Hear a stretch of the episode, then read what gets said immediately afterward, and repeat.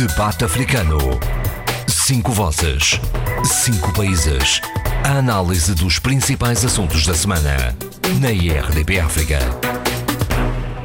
Bem-vindos ao debate africano desta semana, com eleições na Guiné-Bissau à porta e com uh, um grande dossiê que procuraremos explorar nesta edição: a questão da criminalidade violenta. Mas, uh, se me permitem, vamos começar muito rapidamente por dois ou três assuntos relevantes que deixámos da semana passada e que têm a ver com a crise grave que se, que se verifica em alguns países da América Latina, uma grande convulsão política, que aliás não é exclusiva da América Latina, também ocorre no Médio, no Médio Oriente, e, e, eh, e também sobre a questão da destituição do presidente Trump. Eh, quem está a depor na Comissão do Senado, na Comissão do, do, do Congresso, eh, tem manifestamente posto em causa o comportamento eh, do Presidente da República nas relações com a Ucrânia. Querem, querem falar sobre isto muito rapidamente, Eduardo? Sim, eu gostaria de falar sobre a América Latina hum. e, mais concretamente, da, da, América do Sul. Do Sul. Uh, e aquilo que se está a passar está muito ligado à gênese das independências. Não é? Como todos sabem, a América do Sul teve uma. uma uh, conquistou a sua independência, a, a, a, sua concessão foi dada aos filhos dos antigos colonizadores. Esta uh, que difere bastante do que é que se passou no continente africano. Em África foi dado aos africanos. Na América Latina, sobretudo América do Sul, foi dado uh, aos descendentes dos espanhóis, dos portugueses, etc. E isto faz toda a diferença. O, o, o, os índios foram marginalizados ao longo destes anos todos e a verdade é que, no caso da Bolívia, verifica-se claramente o racismo, o antagonismo contra o, o índio. Uh, o assalto que fizeram à, à casa de Evo Morales é, é, algo vergonhoso, não é?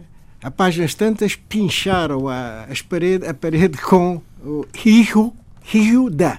Uhum. Pronto toda a gente compreenda, não é? Exato. E, e, e esperavam encontrar luxos, coisas mirambulantes e encontraram uma casa extremamente modesta, de tal maneira que o jornalista, um dos jornalistas, disse que a casa de banho de, de Evo Morales era inferior à, de, à dele, à própria casa de banho que ele tinha. Portanto, eh, há aqui qualquer ideias preconcebidas, não é? De que o poder é, é um poder exuberante, de luxo, de luxo de, de, de, acumulação de riqueza é e tal. É complicado isso, é, como, é, é, viu-se também no, no, caso do Brasil, mas continua. Sim, sim. Portanto, é, é, é o que eu verifico é que veio de cima um conjunto de problemas sérios que há na América Latina, de que a população originária, aquela que de princípio, de princípio devia ser uh, aquelas que tivessem conquistado, que, deviam ter conquistado as suas independências e tenham governado e que devessem, devessem ter governado os seus países, não, isso não aconteceu.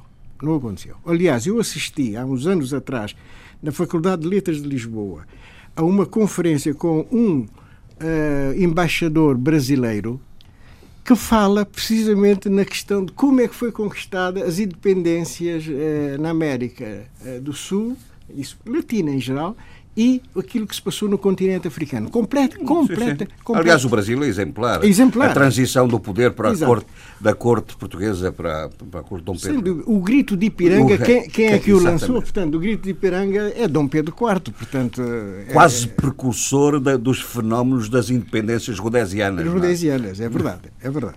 Portanto, o que é que se passa na América Latina é, é, é o, a questão indígena a ao de cima. E vem, e vem ao de cima, sobretudo, no caso da Bolívia, devido ao, a um grupo uh, ligado às igrejas e, ao mesmo tempo, uh, racistas de, de Santa Cruz, nos Corceiros, né?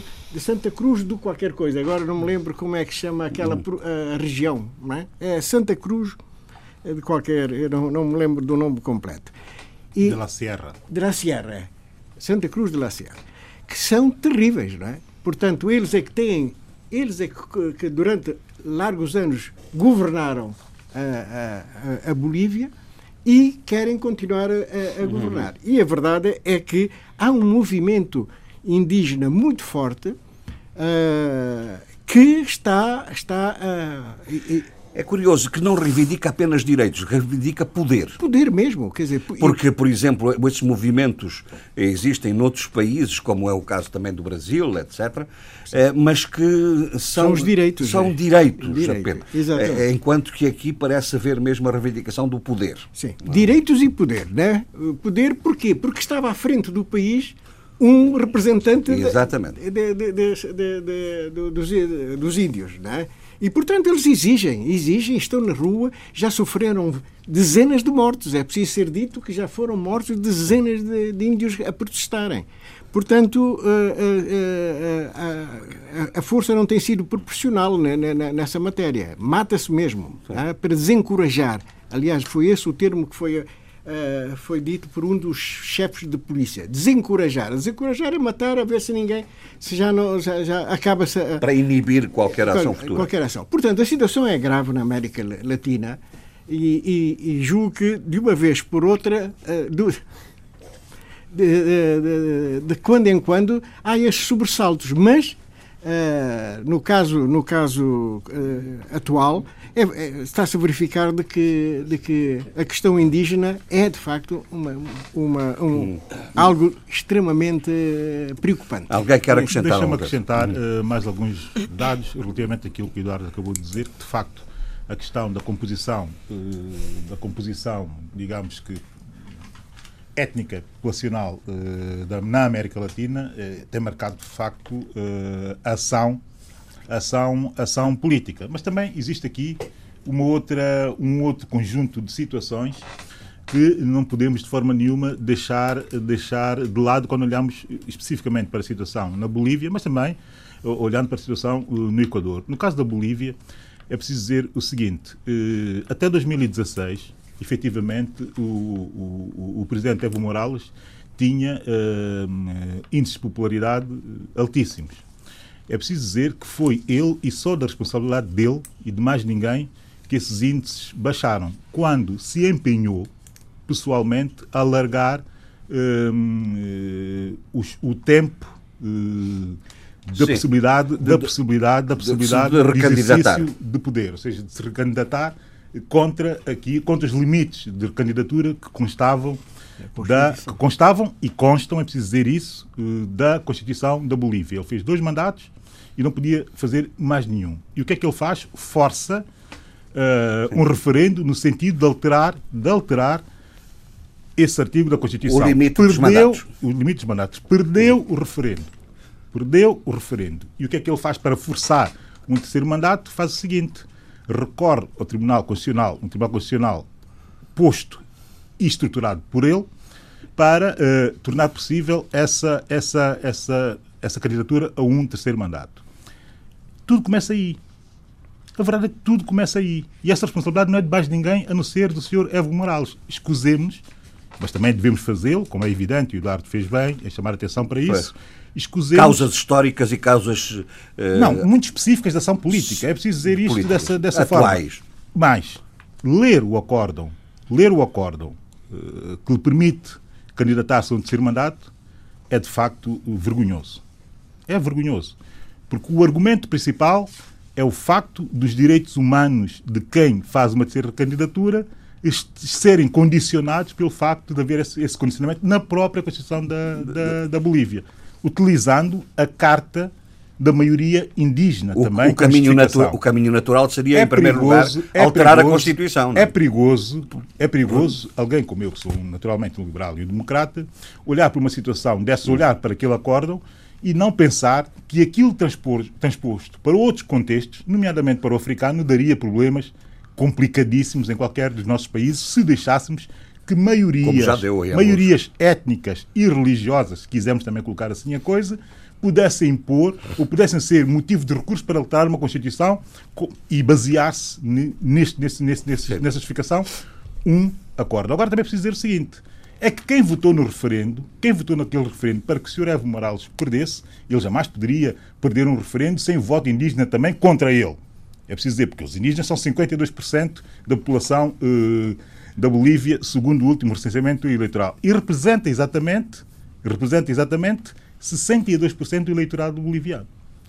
Pela juventude e por uma série de razões. Portanto, ninguém votaria contra uh, a recandidatura dele no referendo, sem que também massivamente houvesse e existisse um voto indígena Portanto, nesse sentido. Portanto, há aqui essa componente, há aqui essa componente política e histórica, e depois há uma outra componente histórica, histórica que assinalou e também, Eduardo. E se quisermos também Muito étnica, rapidamente. É? Sim, sobre, sobre Bolívia, pareceu-me um caso interessante porque uh, pode-se estabelecer conexões com a Algéria, com o Zimbábue, com, com o Brasil e etc. Uh, bom, não vou uh, entrar em questões históricas, porque a Bolívia, como outros países latino-americanos, como Peru, uh, são autênticos sistemas de apartheid, né?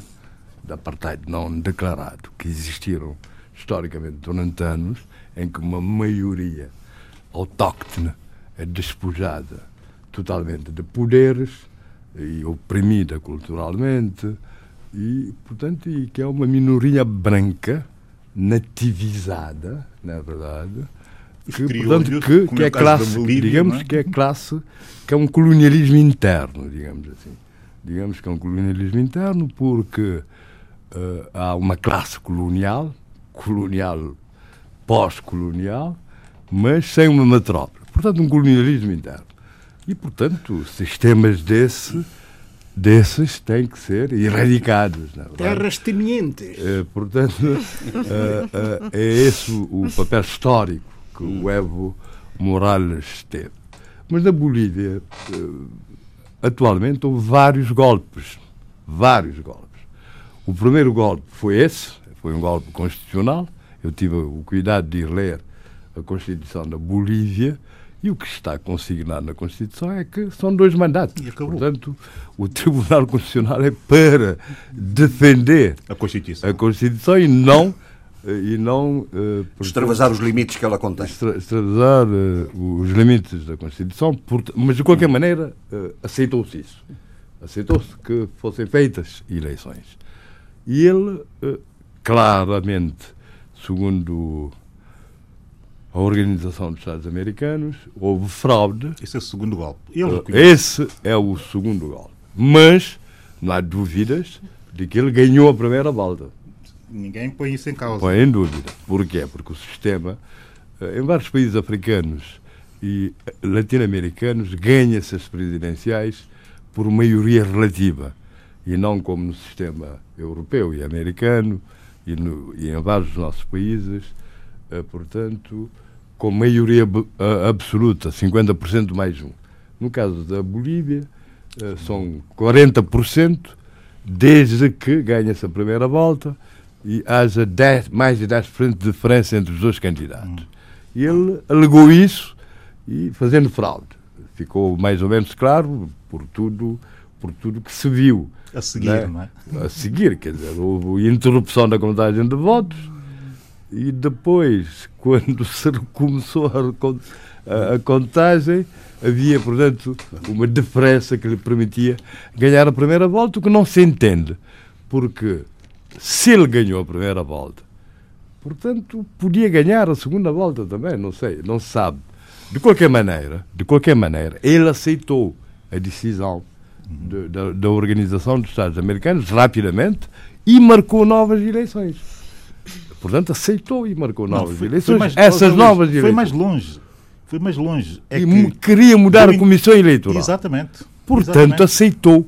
Uh, houve fraude. Eu, não se, quem age assim, não se lhe pode imputar a fraude, necessariamente. Pois claro. Não, não, mas foi, foi a favor dele, não é? Foi a favor dele, mas não, não se pode imputar diretamente. Facto, facto, que ele marcou, marcou uh, uh, a segunda volta e, portanto, e houve um golpe, porque, tal como na Argélia, foi instado pelos militares né, a deixar o poder e a não se recandidatar. Este é o segundo golpe. Uh, e ele, e o, e o terceiro golpe foi um autogolpe do próprio Morales. quando aceita renunciar, e mais do que aceitar renunciar, todos os putativos sucessores também renunciam. Exato. Portanto, quer dizer que ele entrega o poder, autogolpe, já que o Presidente do Senado, o Presidente da Câmara, portanto, os vários Congresso. tal, tal, tal, não podiam, porque se pudessem suceder-lhe, co- continuaria, portanto, o partido dele no poder. Muito bem. Portanto, estamos perante Não, não, golpes. há, um- há- há um quarto golpe, que é aquela que se autoproclama. A atual presidente interina, que, que se proclama, que é eh, a segunda pres- vice-presidente, não sei o que é, que se autoproclama eh, presidente, portanto, sem quórum. Portanto, não, não foi eleita. Não havia quórum para a eleger. Esse, portanto, é, é o penúltimo golpe.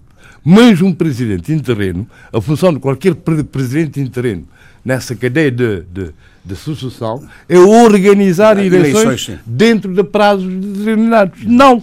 Ela está a aproveitar o mandato ilegítimo para mudar radicalmente tudo. Não só na política ita- i- É interna. o quinto golpe este. É o quinto golpe. Não só na política interna, como também nas relações internacionais da, da, da, da coisa. Estão explicados os Portanto, golpes. portanto, por isso é que, por isso é que o Evo Morales diz que continua a ser presidente, não é? Quer dizer, saiu, mas depois não houve preenchimento Pronto, é o presidente no exílio. no, no- no exílio. Portanto, nós não sabemos o que é que Muito vai bem, acontecer. Sheila. E depois existem, fi- existem figuras, desculpe só, É. existem figuras que deviam ser aqui eh, analisadas. Do, um tal Luís Fernando Camacho, não é? E do Carlos Mesa. Carlos Mesa foi um ex-presidente. de- de- de- Mas todos conhecem o caráter e o, e o- e o trabalho que foi feito na, na Bolívia, não é? Eh, portanto, valia a pena um dia voltarmos a, a analisar esta. Não, porque pelos vistos isto vai, vai dar. Ah, sim, sim, É, vai- vai durar. vai durar Vai bastante durar, tempo. vai durar. Sheila, quer dizer alguma sim, coisa? sim, eu queria dizer porque isto é, uma, é um, um- é um- é um- algo muito interessante e o Eduardo começou muito bem com uma, com uma revisão da história que continua a ser, eh, que continua entre nós, são, os- são os fantasmas que não, que não adormeceram ainda e que vêm ao de cima eh, com uma força e, um, e uma espécie de ressabiamento terrível. A questão que se coloca e que nós também deveríamos pensar é porque é que estes líderes que são num determinado momento uh, uh, uh, a imagem da mudança, de uma espécie de reparação histórica e de ri- ri- equilíbrio das forças, não apenas políticas, mas também de identidade, depois caem na falácia do poder. Temos isto com, com o Mugabe, Eu temos tenho- isso com outra. eu A tenho uma explicação. Deixa-me só terminar, Luís. A questão é que também va- valeria a pena uh, pensar e refletir em termos humanos o que é que acontece connosco, seres humanos, que oferecemos a um, num determinado momento, num determinado contexto, uh, uma narrativa e, um- e o- e- e toda uma, uma ideia de emancipação, porque é muito de emancipação. Estamos a falar de uma maioria da população, que há pouco o, o Luís, Luís Al- Alfaro Almada fala da apartheid, o Eduardo falava do, do- do- da presença colonial e que continua a, ser, a estar ali muito viva. O que é que acontece então a estas pessoas que depois, assumindo o poder, não querem abrir mão desse poder. E fazem e cometem erros que muitas vezes ah, ah, ah, refletem os erros do passado de outras pessoas que lá estiveram e que eles tentaram lutar, criticar, refutar e reivindicar uma outra imagem, outra voz. E eu acho que vale a pena pensarmos nisto, porque isto tem sido algo repetitivo. temos é na verdade, Venezuela, é verdade, é temos verdade, no Zimbábue, é. É temos em outros. de E nós temos que pensar o que é que está a acontecer no nosso paradigma humano e de pensamento em que vêm estas pessoas, vêm estas personagens que são históricas, não é? O Evo Morales não é qualquer pessoa, não, é- marcou uma geração, marcou um tempo e de repente cai neste, nesta, nesta caldeira efervescente, E criou uma esperança. não é? Exatamente. Criou uma esperança. Olha, eh, pensando aqui um bocadinho no nosso, no meu querido e também nosso estimado José Mário Branco, lembra a música dele, eu vim de longe, de tão longe, o que é que eu andei para aqui chegar, não é? aí também se pode lembrar aquele velho aforismo de que o poder corrompe e o poder absoluto Exatamente, corrompe exatamente. absolutamente. E a nossa pergunta tem, e a reflexão que pode magoar e fere é esta. Na minha, na minha terra é chamado o princípio do pote de mel. Quando se prova, é um problema. Pois, exatamente. É. E vamos cometer os erros que os outros cometeram e que nós estamos a rep- a repetir de outra maneira. Ó, Sheila, Bom, eu- dizer, eu- eu- dizer o seguinte a Sheila. A contas com o bem que tu me fazes, a contas com o mal, porque passei com tantas guerras que travei já não sei fazer as pazes. Opa, isto Oh, é eu- Oh, isto é um poeta, é um poeta. Eu, eu, eu, eu um penso. erudito, é um erudito. inquieta- inquietação, José Mário Branco. Eu penso, eu penso, eu Ah, penso mais que à de esquerda, o Mário Branco. é. eh, Sem a dúvida. Sheila já, já, já concluiu. Sim, diga-nos. Já, já, já. Sim, sim. Eu penso que isso tem muito a ver com a transição do pensamento político, do pensamento político com muitas eh, dimensões da democracia revolucionária, para a democracia liberal. Vamos lembrar-nos, va- vamos lembrar-nos da Constituição Portuguesa de 1966, que estabelecia, na sua versão originária, os limites materiais da revisão da Constituição e que, por exemplo, as nacionalizações constituíam um limite material. Quer dizer, qualquer governo que chegasse ao poder, quer fosse de direita ou de esquerda, não podia tocar nas nacionalizações. Quer dizer, numa concepção que há um desenvolvimento contínuo das conquistas revolucionárias. Isso estava na Constituição Portuguesa de 76. E só foi revisto na revisão de Eh, 82. 82, Sim. eh, co- portanto, baseado em série de te- teorias eh, de revisão, da revisão e tal. E, não sei o quê. e então, o que acontece, na minha opinião, em países como a Venezuela ou como, eh, como a Bolívia neste momento, A é que, Nicarágua, portanto, a Nicarágua, quiseres. portanto, é que a revolução é contínua e as conquistas são sempre para se preservar. E isso leva, leva a que haja esse fenómeno Evo Morales, ou que houvesse no Zimbábue. Só que, ou mesmo no Brasil também há esse pensamento, ou na Rússia, há vários casos. Só que Mas isso é da concepção do poder. esses líderes Não é da percepção do povo. quer Democracia dizer, revolucionária. Sim, sim, sim, Começou por dizer democracia revolucionária. revolucionária, depois Exatamente. percepção do poder Claro, e a e etc. Mas, mas vários líderes foram mais inteligentes e, e- e- e inventaram, portanto, delfins. O caso do Putin é paradigmático. Não é? Saiu do presidente para ser primeiro-ministro, para voltar a Ah, ser Criou um regime de alternância. de alternância. É isso. Quer dizer, Um regime de o que eu alternância. queria. o Ora que eu- estás tu, ora estou eu. Ora o- estás tu, não, não, o que eu queria dizer no Bem, fundo. a verdade é que o nosso amigo Lula ia, ia pelo mesmo Também, caminho. também. O que eu queria dizer, no fundo, é que nessa concepção, portanto, revolucionária, não se reconhece a alternância política, Ora bem.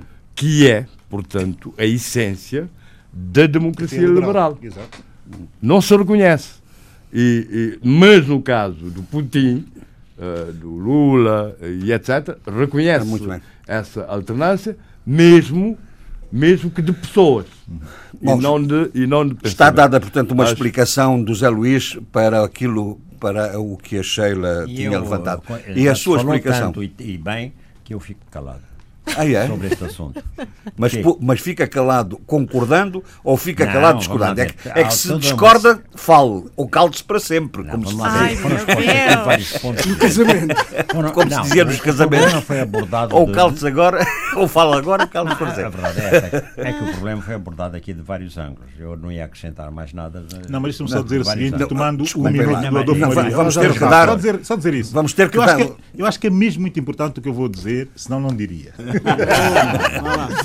Não, mas essa, essa pressão sobre as, eh, as minorias ou, ou até eh, franjas eh, subalternizadas em contextos de democracias eh, liberais e já consolidadas, Eu preferi o termo dá, democracias modernas. é? Ok, melhor ainda, liberal melhor ainda. pode- melhor pode ainda, levar. melhor ainda, melhor ainda, porque a liberal também é, é muito recente, também é, preciso, é, preciso- é- é bom que digamos isso, não é? A democracia liberal, como a conhecemos hoje, a moderna, é mesmo muito recente. Mas é que nesses contextos é muito mais fácil entender-se os mecanismos do próprio sistema. Eu dou sempre o exemplo, que é um exemplo que muita gente não gosta de recorrer a ele, porque eh, estabelece estándares e patamares e níveis de atuação política elevadíssimos e que não pode quase que ser referencial para permitir que, que haja também um nível baixo ou médio eh, razoavelmente aceitável. A verdade é que o Obama fez os seus dois mandatos como eu digo e insisto aqui várias vezes, vindo de uma minoria, vindo de franjas, indo em direção ao mainstream e não teve um caso minorias, de, de várias, várias minorias, minorias e não teve um caso, um caso sequer, um caso sequer relevante de corrupção ou do que seja. Esse é o standard. E, e percebeu o sistema. E percebeu o sistema. Esse é que é o standard altíssimo para o qual se tem que olhar. Ou, ou veja-se o caso. Ele, veja o caso no oh, discurso, Jorge é um discurso de Acre. Exatamente. Em Jorge Acre, ele disse, mesmo, disse isso. A Eu já fiz dois mandatos, não terei o terceiro Sim, mandato. É evidente. A, a aceitação da alternância. O exemplo, talvez, mais paradigmático, além do exemplo da Rússia, Putin, é, são os Kirchner. Pois é. Os irmãos. Não, é, marido e mulher. Também, marido também, mulher. também, dizer, também. Mesmo sendo marido e mulher. Exato. Mas convém perceber porque é que a esquerda funciona muito assim. Isto, mesmo sendo dinástica. Ou mesmo na China, quer dizer, na China. Também, também. Os líderes atualmente têm um, têm um limite de 10 anos. Pois, mas o Xi Jinping suspendeu esse 10 limite. Anos. O Xi Jinping, 10 anos muda-se. José Luís, José Luís, José Luís, o Xi Jinping suspendeu esse limite e passou a ter poder. Sim, sim, agora. E agora é preciso agora, perceber agora. como é que isso vai jogar contra agora, ele. Agora, aliás, como é que isso vai jogar limite. Como é que isso vai jogar? Claro.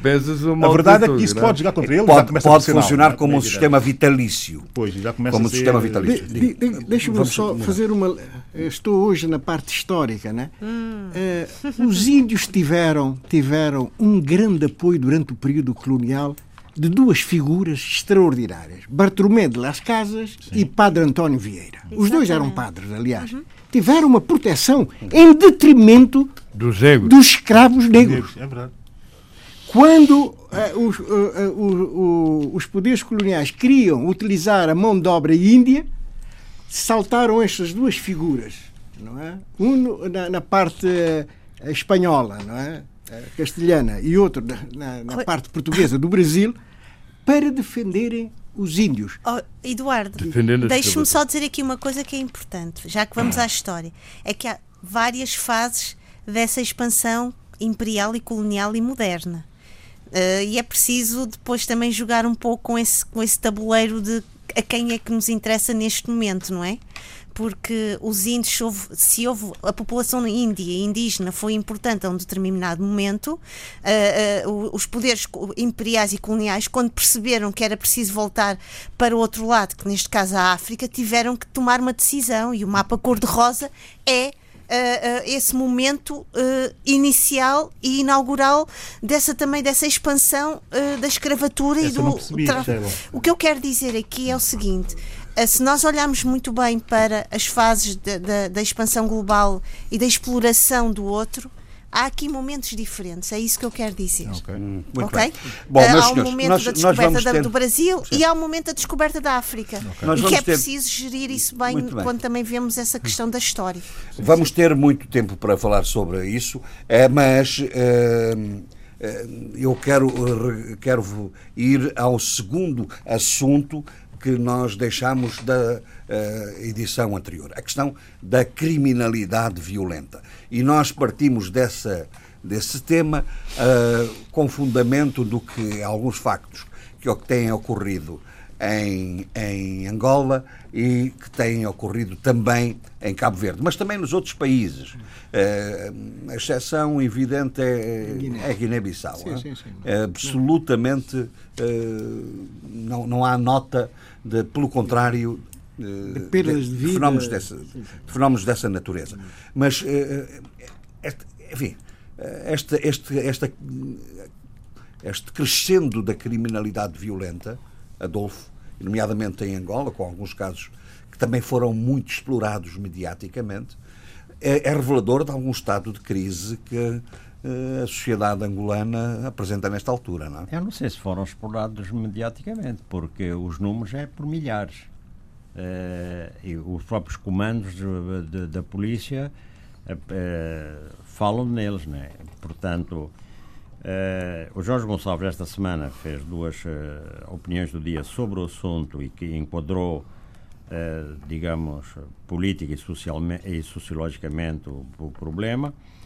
Uh, eu começo por citar números e depois iremos também às causas com, com, os nossos sociólogos e os nossos juristas que aqui estão. eu sou só político, era. Bom, mas portanto, era... é um bocado político reformado. reformado. Aposentado. Aposentado. sem reforma, mas sem direito à reforma. Bom, o que é certo é o seguinte. No terceiro, eh, no, no, no primeiro trimestre houve 10.500 crimes em Angola, mas no terceiro trimestre já houve 18 mil. Ah, num trimestre só. É? Isto, mas é... crimes de vária natureza, não, não foram todos. Não, exatamente. É preciso que se diga que não todos mas os desse... chamados crimes violentos, não é? Não, é, não mas nenhum deles é meigo. Uh, nos 18 mil crimes, por exemplo, no terceiro trimestre, 6.800 foram em Luanda. E repara uma coisa: os crimes são, repare, ofensas corporais 3 mil.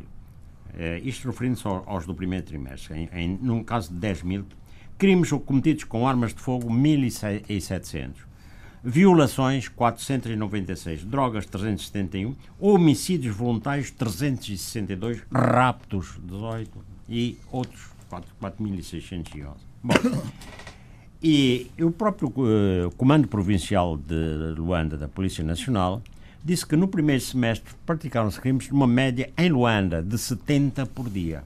70. Né? E, é, e 82% dos homicídios voluntários resultaram da resistência a assaltantes. É, é, o comissário é, associou grande parte dos crimes de roubo e furto à proliferação dos mercados informais para o comércio de artigos de segunda mão.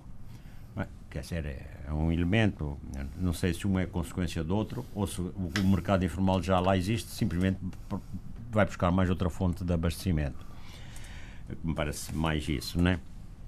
É, o, o, e os assaltos são os variados, não é só em Angola. Por exemplo, na, nas estradas do Norte, há, grupos que atacam as viaturas que vão na, nas estradas, por exemplo, Mbanza, uh, Mbanza Congo, Tomboco, uh, Mbanza Congo, Luvo, uh, atiram, uh, atiram, como é que é dizer, apedrejam uh, as viaturas, obrigam-os a, a, parar e, e, noutros casos, assaltam os autocarros e tiram os, os bens ao, aos passageiros. Uhum. Bom, então, nisto tudo, claro que a Polícia Nacional, para tentar sossegar, de vez em quando lança uma operação. E, e no outro dia estava a dizer que foram detidas 120 pessoas apreendidas 578 motorizadas, das quais 110 ilegais. Porquê? Porque usam a motorizada. É? Muito é? motorizada e não só, e, e, carro.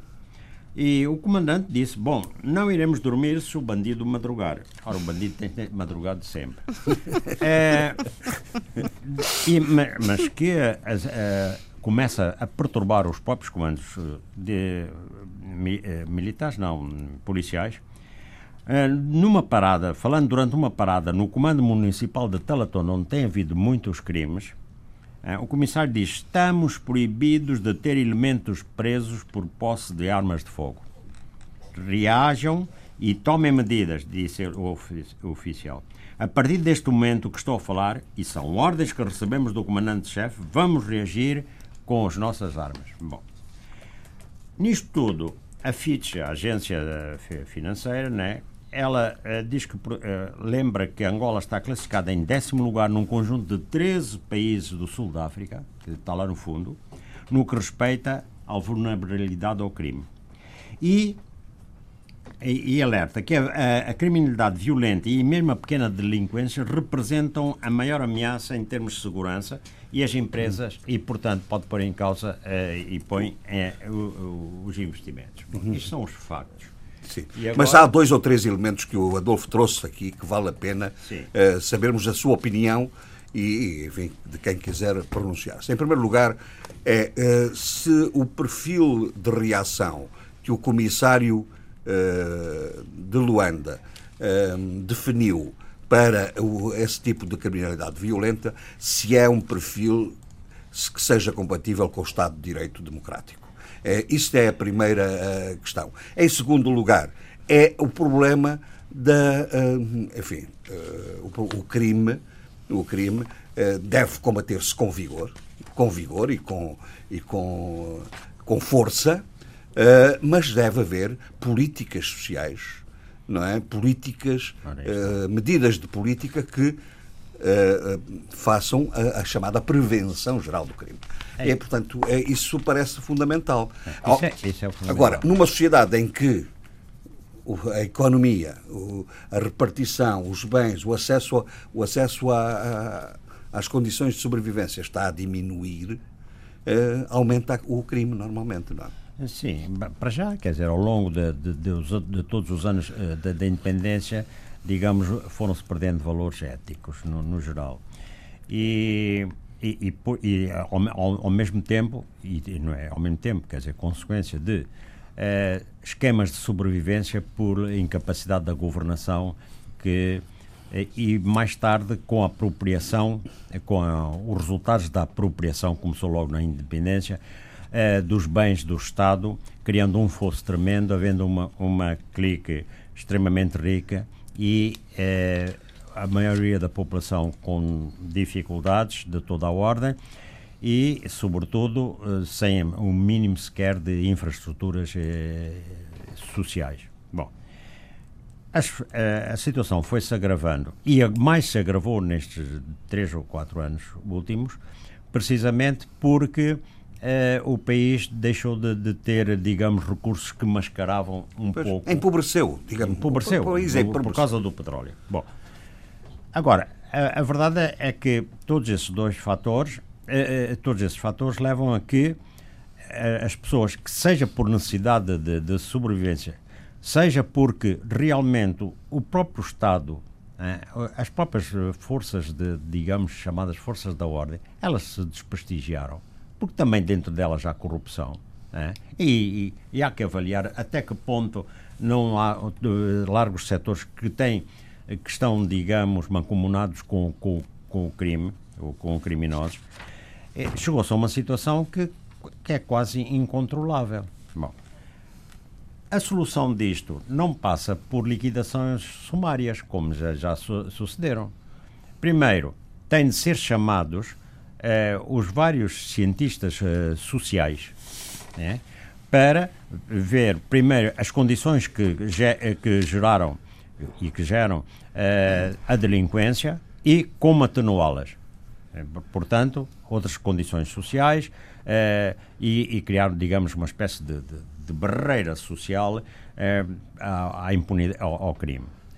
E depois, de, de facto, e, temos aqui juristas, e, e não só juristas, é uma questão de, de ética e de democracia, eh, a repressão eh, eh, fazer-se dentro das normas de um Estado de Direito, em que os poderes são bem claros e em que o cidadão, à, à partida, não pode ser objeto de execução sumária, mesmo em aparente crime, até, até se provar em tribunal que é criminoso, há que lhe dar o benefício da dúvida. Muito bem. Bom, isso é muito difícil de. Claro, eh, no- nós conseguir. quando, quando, quando a semana passada queríamos refletir sobre isso, também tínhamos em, em vista o que está a ocorrer em, em, Cabo, em Cabo Verde, com alguns indícios de problemas no, no domínio da segurança e da, da segurança pública, nomeadamente.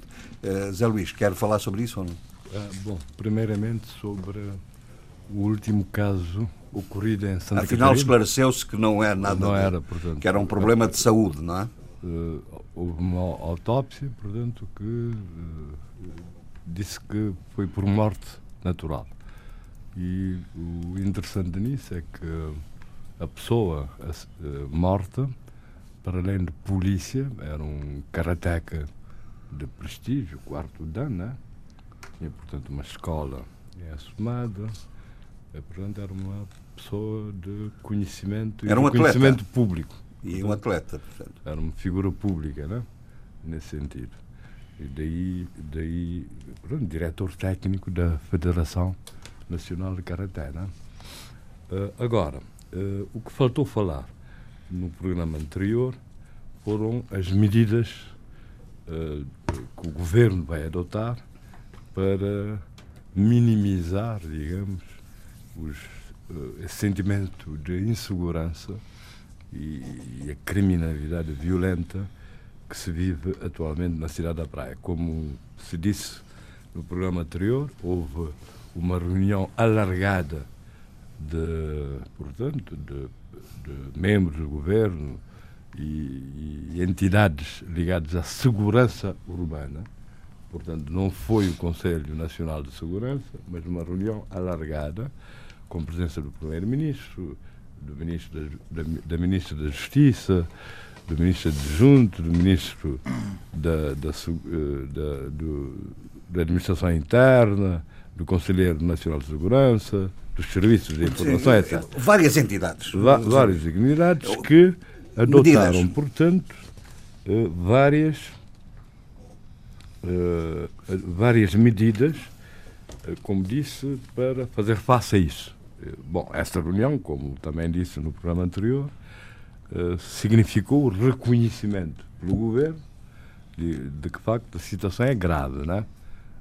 Só o facto de ter feito essa, essa reunião. E as medidas são elas.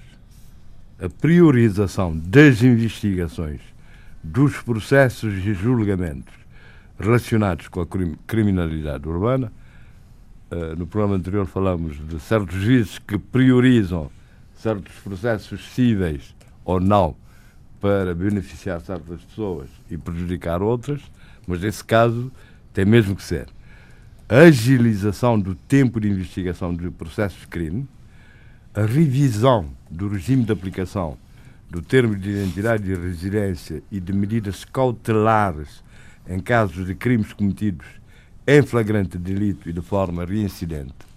Quer dizer, várias vezes as pessoas são presas, levadas ao juiz e depois aplica-se a medida de termo de identidade e residência e ficam fora, portanto, para cometer novos crimes. É?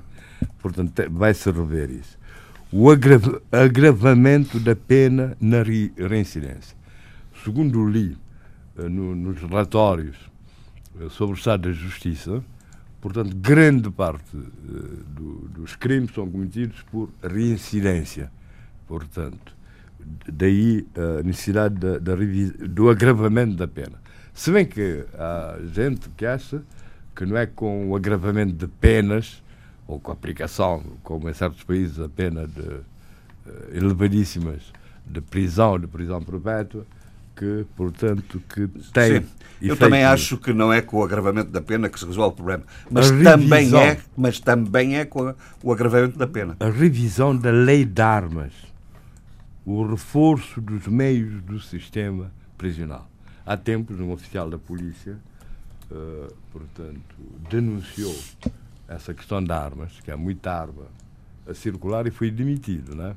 Bom, Portanto, o governo agora reconhece. Mas foi admitido porquê? Por, por dizer a verdade? Exatamente. É, Isso é que é a percepção da opinião. Demitir-se por eh, dizer a verdade é, um, demitido, é uma novidade. Eh, portanto, demitido ou degradado, digamos assim, eh, nas suas funções. Claro, a cooperação em matéria de análise e tratamento da informação por parte das forças policiais, que é o que tem acontecido, portanto, o grande nível de sucesso na apreensão da droga e tudo isso deve-se muito à cooperação internacional. A atuação coordenada e conjunta da Polícia Nacional, da Polícia Judiciária e da Inspeção Geral das Atividades Económicas nas áreas mapeadas, áreas de presença ou circulação de indivíduos armados e locais de, de fabrico de artesanal e venda de armas de fogo e munições. Portanto, fabrica-se muita arma artesanal uh, em Cabo Verde, é? e há sempre uh, notícias so, sobre isso. O reforço do patrulhamento de pressão policial nos locais de maior índice de violência. O reforço de rusgas e detenção para identificação de pessoas com uso de, da arma ou ameaça de uso da arma a melhoria da comunicação das forças policiais com a sociedade, através dos mídias e das redes sociais, assim como o reforço da aplicação das posturas municipais e da autoridade municipal, particularmente no licenciamento e horário de funcionamento de estabelecimentos e atividades noturnos, na toponímia, na eliminação pública de locais mal iluminados e na eliminação de abrigos. Por fim, o reforço da fiscalização aos estabelecimentos irregulares e de venda indiscriminada de bebidas alcoólicas, sobretudo a menores. Portanto, Bom, isto é um elenco de medidas de medidas, bem. acho que são mas quase todas elas de bom... natureza policial e natureza uh, instrumental, de mas, medidas mas, sociais. Não há mas, de qualquer maneira, quanto a essas medidas, a novidade é que vão implicar uh, alterações da legislação. Portanto, está-se em processo de elaboração de uma série de leis a serem submetidas, portanto, à Assembleia Nacional. Há quem defenda que essas medidas não serão uh, uh, uh, suficientes, que se tem que agir do ponto de vista preventivo. Social. E social, preventivo, mas não para, como, se, como fazem muitos sociólogos, né? desculpa lá, Sheila, que é sempre estar a justificar eu justo, eu o crime com a pobreza. E eu lembro-me daquele velho artigo da, da, da revista Claridade, número 2 do João Lopes, que estava alarmado pelo baixo índice de criminalidade em Cabo Verde, porque seria expressivo de uma certa passividade uh, do Cabo Verdeano, de uma certa resignação, e as pessoas eram pobres, mas não cometiam crimes. Não é? Portanto, não há, não há uma relação direta. O interessante nisso é que nas redes sociais começam a aparecer artigos a justificar uh, essa explosão na criminalidade com as mudanças que houve em 90. Porque antes havia tribunais de zona, havia comissões de moradores, havia milícias populares que exerciam um certo controle social. Oh, oh, oh. E mais, havia segurança do Estado. E era só controle? Claro, tinha, tinha aspectos políticos em que as coisas foram eliminadas e não houve substituição. É.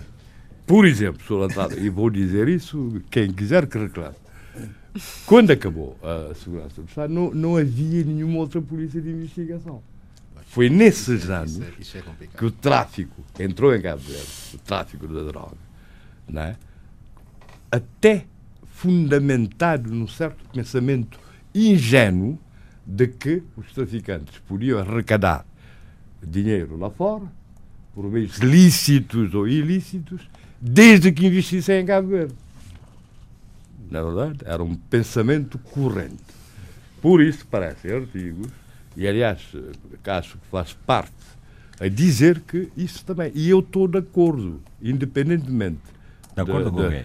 Não, não, que, que, havia um controle social ah. que era feito pelas comissões de moradores, pelas milícias populares que estavam espalhadas pelos bairros e tal, e, e pelos tribunais da zona, que depois, pela sua, devido à sua instrumentação política, foram eliminados, mas não se criou sistemas pois. alternativos. E por isso é que, portanto, o, o, Ministério da Justiça tem pugnado, portanto, pela Sim, criação, senhor. por exemplo, de tribunais de pequena instância, para pequena criminalidade e etc. E etc. E eu penso que tem que se ter sistemas assim. Quer dizer, isso é complexo, é tudo junto, e de repente, quer dizer, todos os cabo-verdianos ficaram espantados. Um país pacífico, pacato, símbolo da morabeza, né? da morabeza, quer dizer, torna-se naquilo que é, que, que é Zé hoje. Luís, que é hoje, que eu pensei que só acontecia no é. Brasil. Quando estive no Brasil, é que todo, todo mundo avisava, opa, não saias à noite, ou, ou, ou, ou em Leipzig, quando voltei depois das mudanças, quer dizer que os africanos não podiam sair à rua, né? à noite, né?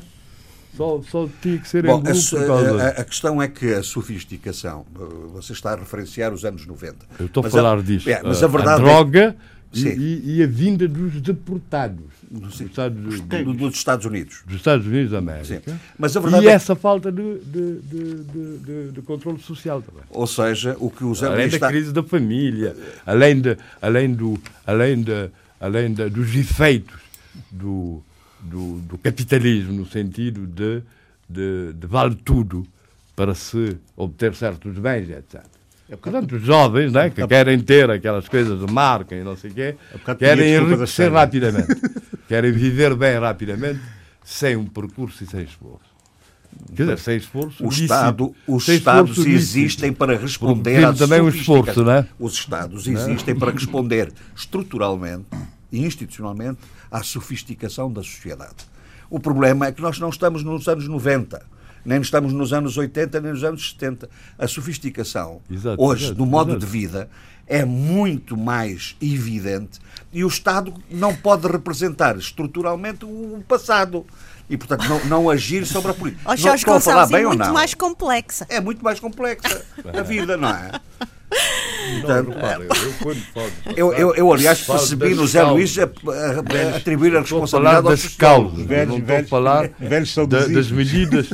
Não, eu estou a falar da- das causas, do, do momento. E eu, e eu parecendo eh, que eh, parecendo estranho, mas eu eh, também comungo dessa opinião.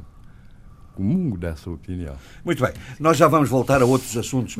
Desculpa, ó Jorge. eh, duas realidades completamente diversas na, na sua gênese. Portanto, Cabo Verde existe a criminalidade, mas o seu fundamento é diferente de, de- de Angola. E vou explicar, no meu ponto de ponto vista, meu ponto de Sim, vista. claro. com uma pressão demográfica tão elevada como tem Angola, Angola tem um crescimento por ano de 3,1% da sua população. 3,1%. Estatísticas angolanas que eu estou a citar, que correspondem mais ou menos à, à da divisão da população das Nações Unidas. O que é que acontece? Em cada 22 anos duplica a população. 22 anos! Duplica a população. É uma geração. Quer, quer dizer que desde a independência já, Já, mais, já cresceu. Não sei é, quando, ainda- sim, sim, mais, mais, do mais que uma vez, duas É, vezes. milhões. Sim. E, portanto, isto significa que a população jovem cada vez é maior. Desemprego. E, portanto, nós temos aquilo que se chama dividendo demográfico, que é, e que está a, dificultar em África muitas, eh, muitos problemas, nomeadamente do desemprego.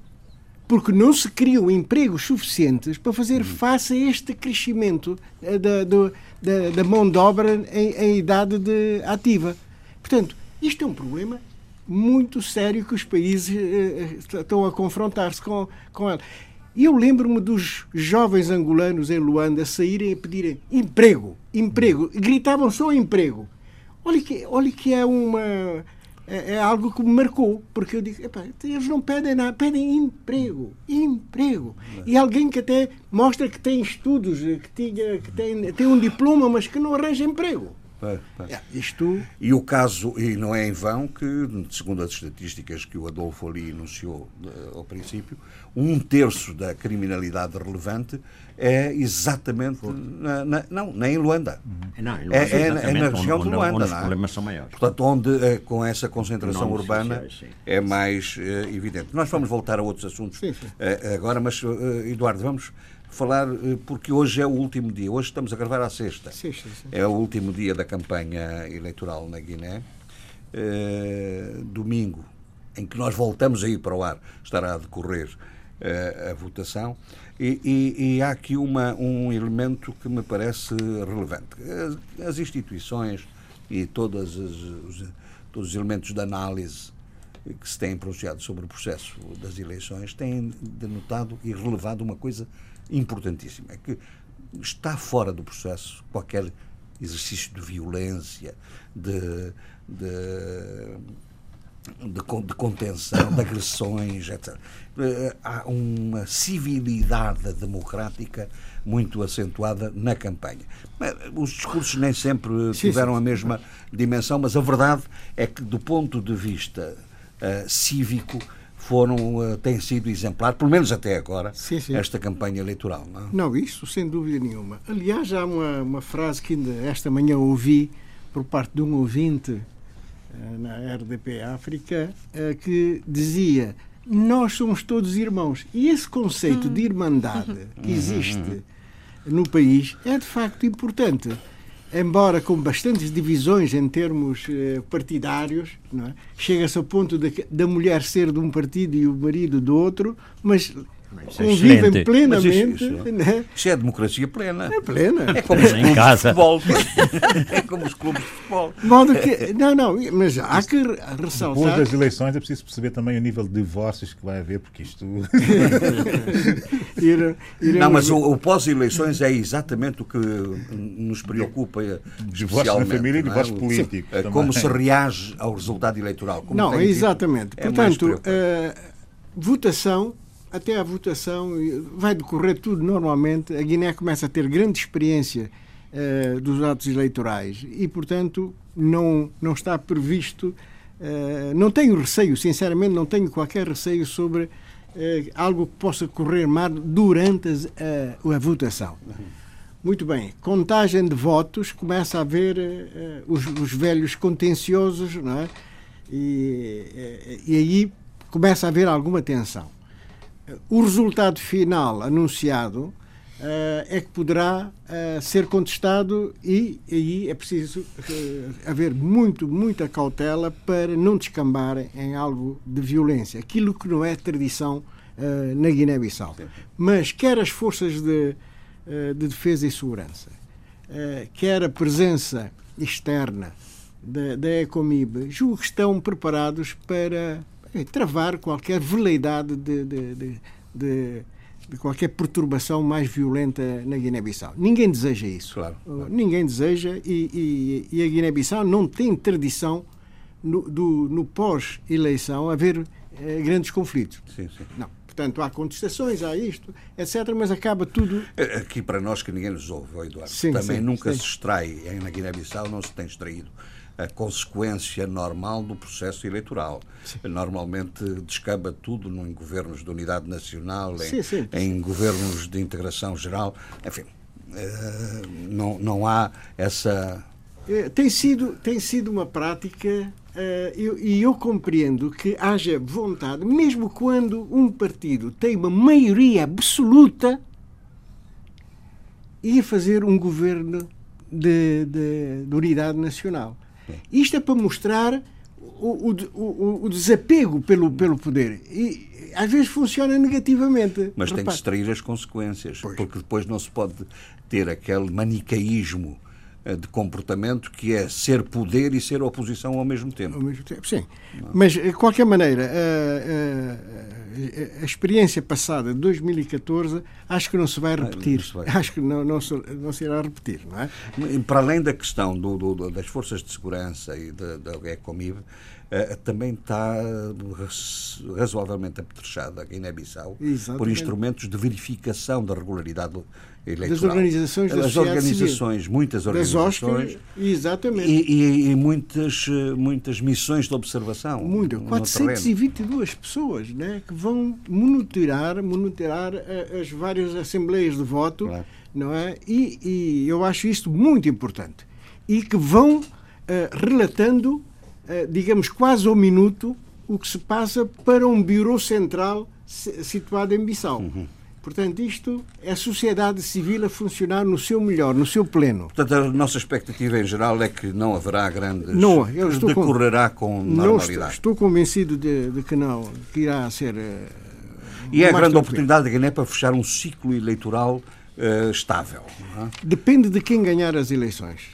Depende muito de quem. Porque o o- a concepção do poder não é igual para todos os candidatos. A visão de cada Não, candidato. e, e nem a visão sobre a Constituição, sobre os Const- poderes constitucionais. Os poderes constitucionais. A visão sobre o país e sobre o futuro do país também não é igual. E, portanto, os interesses também não são iguais. Portanto, há muito. O, o, o- o vitorioso na, na, de- de- Não, destas isso é eleições. normal, que cada um tem o seu ponto Sim, de vista sim, sobre sem- dúvida. a concepção do, eh, do, do, que- Do poder. Deve ser o futuro. O problema mesmo é realmente a interpretação da Constituição. É Sim, isso, sim. é isso, isso é que é o Exa- exatamente, Como é que exatamente. pode ser isso? Portanto, eu, eu, eu- eu penso que depende muito do, do vencedor de- de- dessas eleições. Não é? Tanto podemos ter alguém que tenha. Pode ser à primeira ou à segunda volta. a primeira ou a segunda volta, mas podemos de- dessas eleições poderá sair alguém com uma, outra, uma visão sobre o país eh, que, que, que traduza ou- e que defenda os interesses nacionais e que seja alguém que, eh, antes de pensar em si, no seu grupo, e eh, pense mesmo a sério no, no, no, no país, bem- bem no, no bem nacional e o bem comum. Isto é que é a parte mais importante. Muito bem. Vamos voltar também a outros assuntos, eventualmente. Eh, se tivermos tempo, temos que acelerar um pouco. Sim. Eh, mas eu queria ir à, à, à Sheila porque Moçambique também esteve e está nas bocas do mundo, nomeadamente com o eterno processo de julgamento em Nova Iorque sobre as dívidas ocultas. Agora há uma, uma tentativa de envolvimento do Sr. Presidente eh, Filipe Nyusi, aliás, já contestada eh, pelo, pela, pela Frelimo, não é? Mas deixe-me, posso ir Diga, diga. por eh, eh, elencar os meus, os meus temas para não perder eh, o, o fio à meada, porque também tem, se me permitir, logicamente. Sim, nós estávamos a tentar fazer aqui os, Tá os temas Então mais dominantes e depois, lá. se tivermos tempo, regressar Eh, a outras bem, matérias. não eh, esta semana foi, foi eh, altamente informativa em termos de- do, do julgamento que está a decorrer em, em Nova Iorque, no que diz respeito às, eh, ao processo das dívidas ocultas. Eh, a última notícia é eh, o que Filipe Nyusi recebeu para a sua campanha eleitoral um montante de um milhão de euros. Eh, no entanto, Uh, de acordo com vários. Há aqui, logicamente, uma reação imediata que, que Filipe Nyusi é corruptível, recebeu dinheiro não menos uh, uh, lícito, o que é que se vai fazer a partir daqui? Mas a, mas a verdade é que é preciso analisar isto com alguma uh, calma e ponderação. Segundo alguns juristas, e eu tive cuidado em ler isto porque eu não tenho conhecimento a esse nível e, portanto, tenho de uh, dedicar-me com calma e tempo. Há aqui duas questões importantes. Primeiro, a imunidade que Filipe Nyusi tem neste momento. Isto é a primeira coisa. Segundo, perante a lei de financiamento, qualquer candidato pode receber apoio uh, privado para a sua campanha. E aqui uh, há uma, uma diferença entre partidos políticos e candidato. E, portanto, a lei permite esse tipo de apoio uh, financeiro ao nível privado. E, portanto, não sei o que vai decorrer daqui, embora dentro deste, de todo este manancial de informações uh, há até uma lista em que vemos as várias pessoas envolvidas, o montante recebido por estas pessoas. A Frelimo, uh, nomeadamente, recebeu dentro do governo de Armando Guebuza uma quantia avultada. Armando Guebuza, que foi esta semana falado, uh, trazida à sua, à, su, à sua, ao seu julgamento por Jean Bostani, porque Guebuza aceitou e recebeu apoio, pedindo também a esta figura uh, apoio para a segurança do país, para a atração dos de investidores internacionais, aumento de investimentos e apoio também à Frelimo. Uh, uma coisa é Armando Guebuza, que eu também acho que era importante também aqui uh, criar uma certa diferenciação, e outra coisa é este apoio ao nível da campanha eleitoral para Filipe Nyusi. Logicamente que os partidos já reagiram e é normal que reajam, porque Moçambique não está, neste momento, uh, a, sua, a sua cena política não está propriamente tranquila, não está numa, numa, num momento de morabeza cabo-verdiana, pelo contrário. Uh, estamos aqui a, a, a sentir uh, muitos, muito, muitas turbulências e eu, se me permite, Jorge Gonçalves, Diga. vou então dentro destas turbulências entrar um pouco também noutros assuntos, que é, e vou tocar numa situação que a mim uh, me, me, afetou muito, mas afetou-me também porque me sensibilizou a sua opinião do dia, que eu passo a citar uma determinada momento a sua opinião do dia, que eu uh, convidava-o a transcrever e a, e, e a, enviar isto e a traduzir esta sua opinião do dia, em que o Jorge Gonçalves diz a justiça é uma flor muito delicada que deve ser tratada com cuidado para que não murche e acabe por morrer. Fim de citação. Estou a falar dos 18 detidos que Uh, há uma campanha internacional para a libertação imediata e incondicional destes oito detidos que são do partido Nova Democracia que estão na prisão desde o dia 15 de outubro. Uh, alegadamente, uh, observadores que são acusados de falsificação de credenciais e respectivo uso.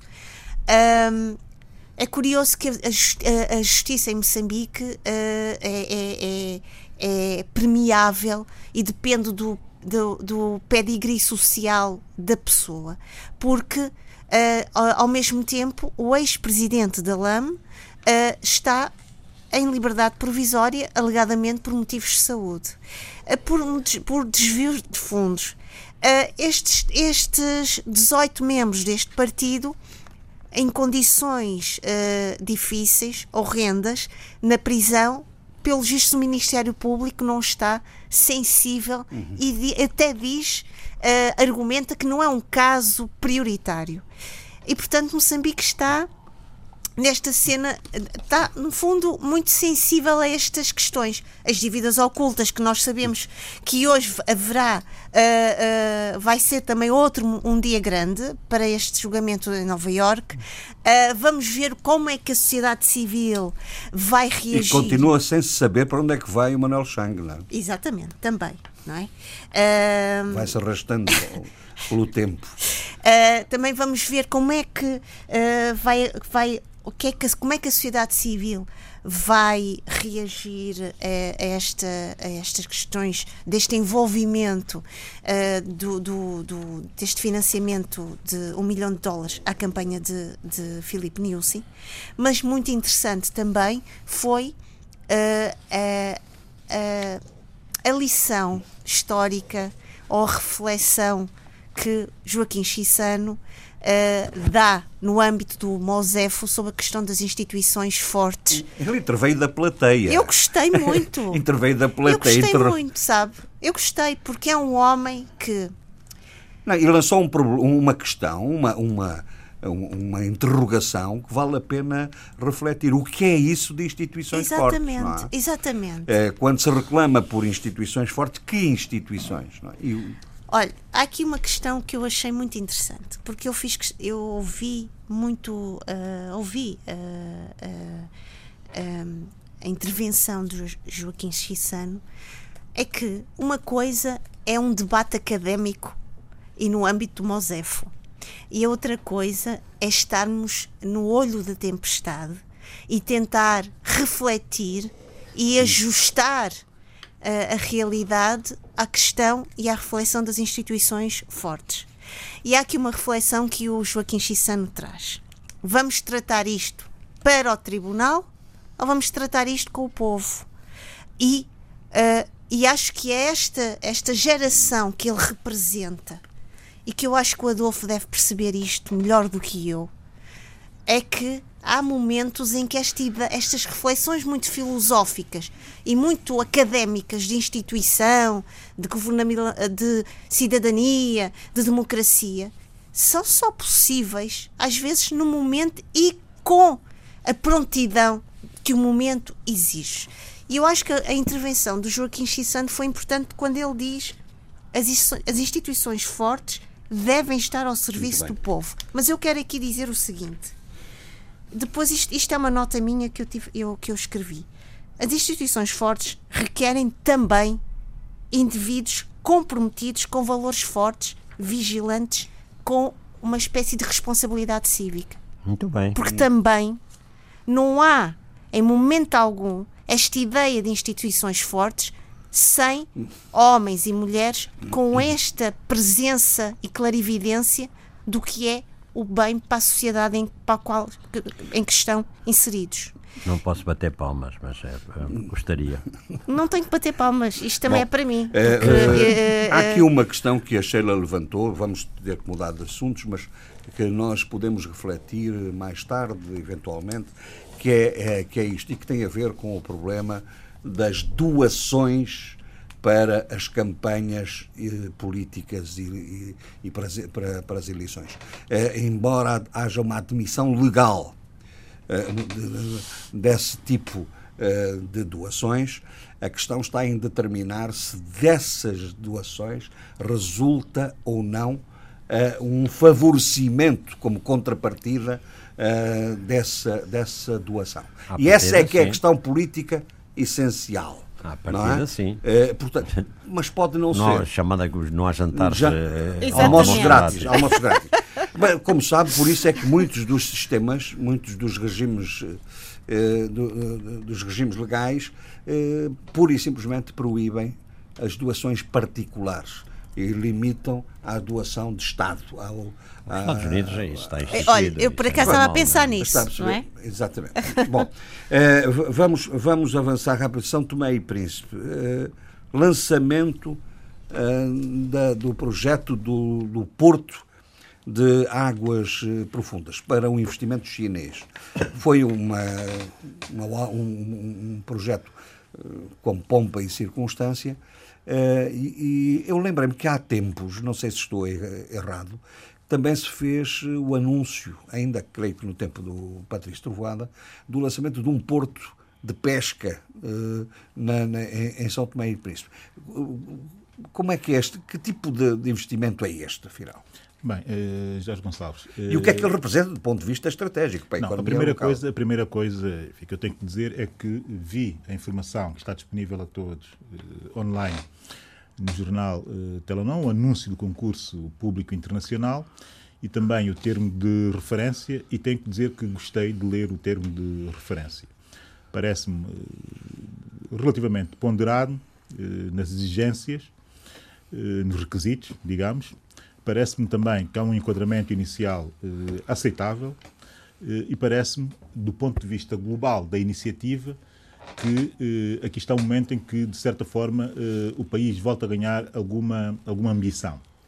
Porque nós temos tido um governo muito pouco ambicioso, um governo enfim, que fala a linguagem, a linguagem, a linguagem eh, da economia de subsistência, da economia da indústria da pobreza, como eu costumo dizer. E aqui dá um salto, eh, que é um salto bastante significativo. Por isso, a minha nota positiva eh, a essa iniciativa, como é evidente, e toda a gente sabe, e eu sou muito coerente daquilo que defendo, e tenho defendido aqui constantemente neste debate africano, e desde que aqui estou, que o país necessita obrigatoriamente de ter, de se colocar eh, no centro da economia regional para ter alguma relevância global. E a melhor forma de se colocar no centro da economia eh, regional para ter essa relevância é, de facto, criar condições para termos eh, infraestruturas de qualidade que possam, de certa forma, eh, dinamizar serviços para eh, a nossa costa. Esse é o objetivo, mas não é o principal objetivo, mas é, sobretudo, atrair de fora da costa para eh, canalizar eh, em direção eh, à costa. Portanto, ter esse, essa componente triangular em que nós aparecemos, enfim, na ponta de um dos extremos do triângulo. Essa ambição é uma ambição que eu sempre disse aqui e sempre defendi. Não me interessa muito a dimensão do projeto, porque o projeto pode ser sempre redimensionado. Anunciar, como anunciou Patrício Trovada, mas também já anunciou este mesmo governo há oito meses atrás, que faria também uma aposta, enfim, ao longo da conversação com o parceiro chinês, que faria também uma aposta eh, num, num porto de menor dimensão, mas um porto eh, de pesca muito vocacionado para esse efeito. Agora, aqui, esse redimensionamento, suponho eu que tenha havido prospeção eh, do governo, até porque os prazos para apresentar candidaturas ou propostas, do meu ponto de vista, para uma estrutura deste ano, é curto. Essa é a grande crítica que eu faço. Deveria ser dado um prazo de pelo menos 5 a 6 meses para a apresentação de propostas para que empresas efetivamente relevantes construam e tenham capacidade de responder uh, às especificidades uh, do termo de uh, referência. Portanto, eu, naturalmente, aqui revejo-me nessa, nessa, nessa proposta. Agora, dizer o seguinte, porque eu tenho que dizer, não sei se ainda tenho tempo para isso, Sim, porque estou em falta, estou em falta com o novo embaixador eh, acreditado, de São Tomé e Príncipe, acreditado em Lisboa, eh, o embaixador António Quintas, do Espírito Santo, ainda, ainda por cima uma pessoa que me é próxima. Tive a oportunidade de estar com ele muito recentemente num evento, na apresentação de um livro de uma conterrânea nossa, Maria José eh, Nazaré, e de facto tem, tem passado esse eh, eh, dar aqui as boas-vindas e, e isso parece-me, enfim, de bom tom e também de boa educação, que é coisa Bom, que eu tento hoje está, cultivar está de sempre facto. que posso. Eu, nós estamos, eu estou espantado com a sua, com a sua benevolência em relação como é que você diz, o país deles, não é? O meu Sim, país eu estou o país muito deles. simpático, mas deixa-me dizer. está muito simpático tem- hoje. Não sei se ainda tem tempo a falar sobre o banco russo que Não, é que, que prometido. você falou, eh, te- temos que ser eh, sintéticos, mas eh, você começou a abordá-lo a semana passada. Sim, a verdade é que o assunto não é notícia em São Tomé e Príncipe. É uma espécie de silêncio à volta dessa situação, mas eu tenho recebido muitas mensagens e muitos telefonemas no sentido de perceber o que é que eu quis dizer com aquilo. É evidente que as pessoas tiveram a preocupação de ver o tal decreto do Governo número 31 de 2019 e perceberam bem qual é o esquema, se quisermos colocar assim a coisa, que está ou estaria eh, montado. Nós vamos perceber muito mais ainda eh, de- ao longo da evolução, da implementação desse projeto. eh, primeiro, de quem estará no boarding desse banco, se o banco de facto se tornar um banco sediado em São Tomé e Príncipe e não um banco offshore, como disse o Primeiro-Ministro, ou até como um banco na base do token ou da ICOS, eh, enfim, eh, um banco virtual, digamos.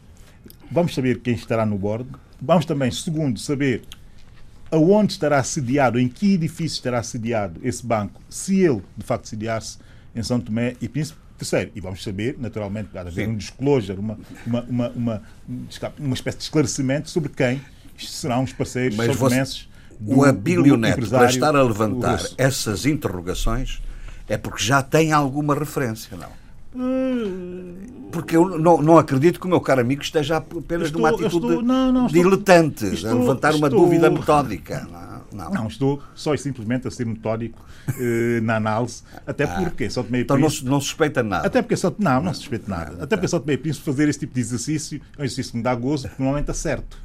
É tudo tão previsível que dá até para acertar. Mas eh, a propósito desse banco, e neste exato momento, as críticas ou o levantar da lebre que eu fiz na semana passada tem que ver com coisas eh, muito mais profundas e muito mais específicas. Porquê?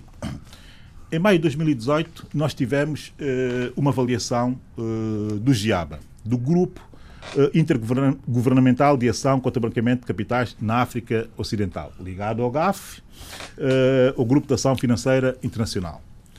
E a nossa unidade de informação, de informação financeira, eh, enfim, juntamente com o corpo técnico do GIABA, eh, produziram eh, um documento de avaliação. Eu convido as pessoas a irem ao detalhe e a lerem o documento que está disponível no site do GIABA. E, de facto, o que o documento diz é que nós temos estado a evoluir desde a primeira avaliação até agora. E, e- e o modelo de negócio desse banco russo, do RIB, o que ia fazer era nós voltarmos outra vez aos tempos da não conformidade em muitos dos itens em que nós temos ganho muita relevância. E porquê é que é fundamental nós, temos, nós ganharmos eh, relevância nos, nos relatórios do GIABA? Porque isto, um país pequeno, um- os pequenos Estados insulares vivem muito a sua reputação. E o seu pequeno sistema financeiro vive, que é muito exposto em economia aberta, numa economia global, eh, vive muito da sua reputação, vive muito da qualidade da supervisão bancária. E ceder neste aspecto, sobretudo o Banco Central, ceder neste momento, significa, de facto, um revés enorme em termos de evolução eh, eh, da nossa pequena praça, de evolução qualitativa da nossa pequena praça financeira. Porque o modelo de negócio, o modelo de negócio proposto pelo RIB, por esse banco russo, é um modelo de negócio de grande risco. Porque é baseado, e no caso, é, é muito baseado num, num, digamos que num, num modelo de financiamento que é um modelo muito vocacionado para a economia digital. E o que se pretende aqui trazer é para a economia real esse mesmo modelo de financiamento. As vezes em que isso aconteceu no resto do mundo, nomeadamente nos Estados Unidos da América, a coisa correu Mal. mal. E correu muito mal porque as autoridades de supervisão fizeram o seu trabalho e perceberam que muito do token eh, usado era exatamente para lavagem de capitais. Está dado os seus recados, estão as suas Mas eu ainda tenho que ir mais longe com esse assunto. As suas essa é só uma nota, essa é só uma nota Muito bem. que tem muito que ver, de facto, com a Lei 8 de 2013, que é outra Tá lei que está aqui em causa eh, na aceitação deste processo, que é a Lei de Prevenção e Combate ao Branque- Branqueamento e Financiamento de Terrorismo. Portanto, é uma lei que nós temos, que é a lei eh, eh, que ajuda imenso a, a- a dar notas de transparência na nossa pequena praça financeira, que nós já estamos a vulnerar com esse eh, negócio. Vou Olha, isso, isso, isso permite-me até eh, falar ali com, com, com o Adolfo. É que em Angola foi aprovada a lei do branqueamento de capitais. Não é? Sim, eu falei nisso na semana, Na semana passada, passada. E, e- e realmente. E, e, entretanto, foi aprovado o Orçamento Geral do Estado. Não é? Certo, mas eu queria também eh, falar do seguinte, que eh, embora já tenha sido falado na, na rádio, não é? Eh, mas queria fazer umas considerações sobre a eleição de Adalberto Costa Júnior para presidente da UNITA, não é? É, é sabido que ele ganhou logo à primeira volta com 53,4% do- dos votos no Congresso, eh, sobre Alcides Sacala com 37% e, eh, digamos, históricos como Kamalata Numa eh, apenas teve 6%. Agora, eu penso que foi a vitória de concessões políticas, digamos, mais universais que as que existiam, de- digamos, dentro da, da UNITA e que estavam plasmadas na evocação constante da cartilha de Moangai. Né? Eh, a verdade é que, por, por exemplo, o Adalberto Júnior, que entrou para a UNITA em 75, ele, desde 89 a 2002, ele foi representante no exterior de Portugal, Espanha e Itália. E ele, sempre, e ele é agora o chefe da, do, do grupo parlamentar. Bom, no primeiro discurso que ele fez, ele, ao fim e ao cabo, põe uma questão que agrada a, a muita gente, inclusive a pessoas de- da área do MPLA. Digamos, a reforma do Estado. Ele fala da luta pela revisão da Constituição da República, por uma despartidarização do Estado, que eu acho, acho que é É fundamental. um discurso que já vinha atrás de todo Sim, e por uma comissão eleitoral independente. Não, mas isto é um. eh, Quer dizer, era. Samacuva dizia exatamente a mesma coisa. Não, mas atenção, é que o contexto agora é outro.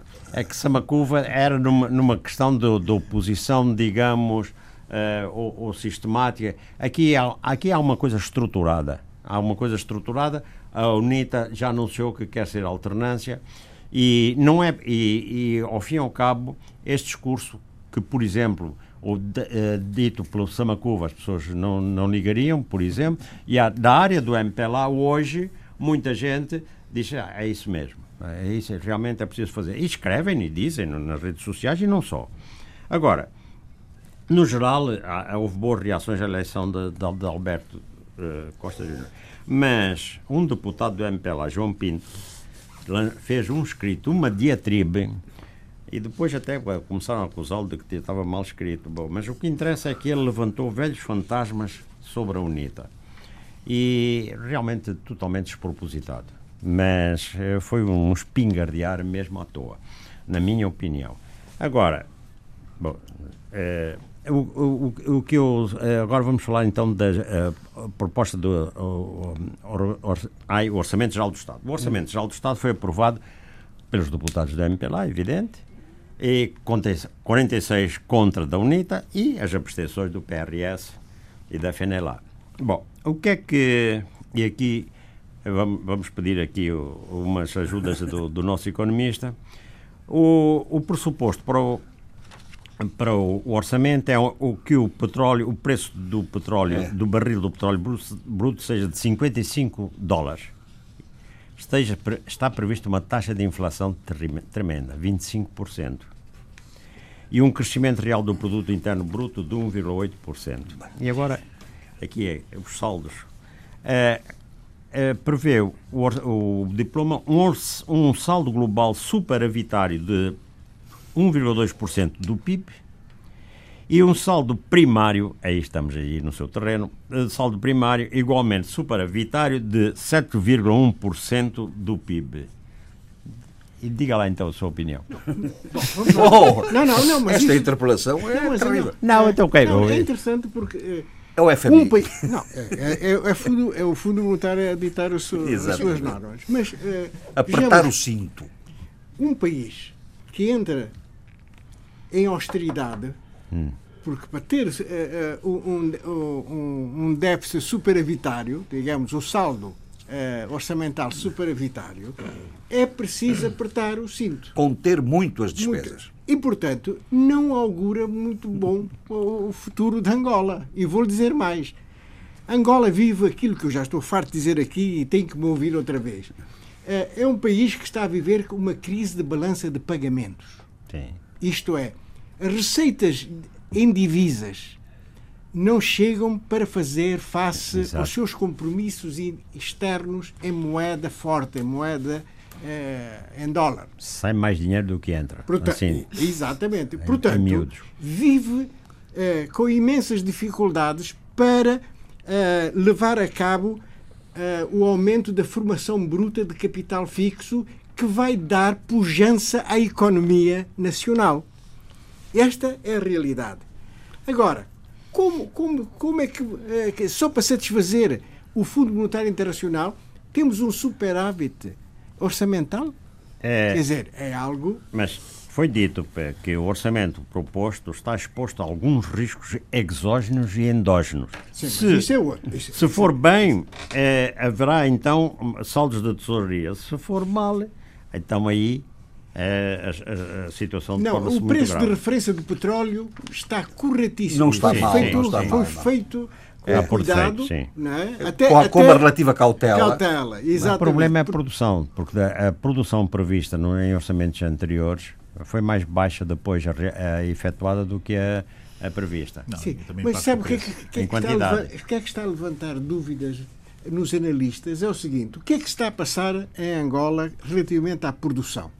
Isto é, as novas reservas, existem novas reservas de petróleo e a exploração dessas reservas vão entrar em, em funcionamento ou há- estamos a assistir a um esgotamento Não, há o esgotamento e a- a- no tempo certo não foram, não foram prospectadas, no- no- concedidos novos blocos de prospecção. má gestão Agora estão. Exatamente. E é má gestão da Sonangol, por, por- é evidente. Agora, eh, o setor social. Não, mas exatamente, é- era isso, a questão social. Porque eu ouvi a ministra dizer que já vimos aqui pelo Eduardo e por si que há aqui eh, constrangimentos muito fortes no domínio da despesa. Se há um constrangimento muito forte no domínio da despesa, como é que ele, eh, o orçamento se vocaciona para políticas sociais? Como é que é possível? Sim, mas há contrações no outro setor, no setor da- das empresas públicas. Eh, o setor social vai absorver 40,7% da despesa fiscal. É, é, eh, digamos, a proteção ambiental e habitação sobe em 51% e a saúde 35%. Bom, das duas uma. Era muito, E a educação, era, tem era muito números, baixo. É, eu não vejo aqui. Eh, o set- aqui o setor económico vai absorver 11% da despesa fiscal e o que representa uma contração de 29% em relação ao anterior. Porquê? Explica-se que deve-se em grande medida à decisão de uma menor intervenção do Executivo na economia nacional, eh, que é suportada pelo processo de privatização e fomento da indústria privada. Agora, no meio destas contrações todas, ou, ou, ou alargamentos, o setor da defesa registra um crescimento de 21%. Defesa e segurança e ordem. Não entendo. Que sinais é que se estão a dar? É, e, bom, mas mantém, de qualquer maneira, ma- e mantém aquela percentagem sobre o, o de, de 19% da despesa fiscal. Agora, e os serviços gerais re- representam 29% da despesa fiscal, porque há um incremento de 65,2% relativamente ao exercício anterior. Isso é que eu não entendo. Quando é que foi buscar este, este dinheiro? Os serviços gerais. Sim. O que é que se entende por serviços gerais? É? Será um serviço de administração pública? Sim, deve Em ser aquilo princípio é deve, deve, ou, ou deve ser eh, relativos às chamadas despesas correntes. Sim, Não que sei, aumenta. dizer, Ah, há um incremento de 65%. Ou Não, é- mas isto é por causa da dívida pública, não? Exatamente. Ah, Ah, porque cerca de, cento, de 20 mil milhões de dólares eh, são para a dívida pública. Muito bem. cerca de 50 do orçamento. Bom, em conclusão, em conclusão, o Orçamento Geral do Estado de Angola eh, apresenta alguns riscos. Primeiro, eh, cortes substanciais no domínio dos subsídios eh, às empresas públicas, a- aos serviços, nomeadamente ao combustível Sim. que é uma imposição do Fundo Monetário. Resta saber, isto comprime, evidentemente, a despesa, mas eh, eh, também eh, resta saber qual é o impacto social que isto vai ter. Sim, sobretudo nos se não for doseado convenientemente, pode levar à agitação social forte, não é? Mas que é um esta questão risco. das empresas públicas está a ser muito evocada, porque, por exemplo, uma secretária de Estado lembrou que o sector empresarial público que engloba mais de 80 empresas nos principais setores e emprega mais de 50 mil trabalhadores, representam 45% do produto interno bruto. É? E, mas, ela, Mas, mas essas empresas vão ser privatizadas. Exato, mas o que é que sucede? É que ela tem registrado, é, elas contribuem para o crescimento da dívida pública, porque realmente não, não dão lucro. E diz a senhora que era, é, é necessário refletir sobre a Sim. viabilidade do modelo de subsídios diretos, lá está aquilo que disse, né? muito E. A empresas até nem, nem têm, nem têm É proporcionado impostos e dividendos ao Estado, apenas só 4%. E então temos aqui o, o, o, o- nosso economista liberal. Não tem, eh, não, não tem nada a acrescentar. Bom, a China, que Va- Vamos muito rapidamente. Sim, Adolfo, eu vou rápido. que- a China, a China eh, diz que o petróleo é uma fonte de receita de Angola para pagar a dívida. Isso não é verdade. Angola não paga dívidas diretamente com o petróleo. Deposita eh, e, e depois utiliza. Se utilizar outro produto qualquer como garantia de, de dívida, pode, eh, pode fazê-lo. O tipo, mas, É retórica isso.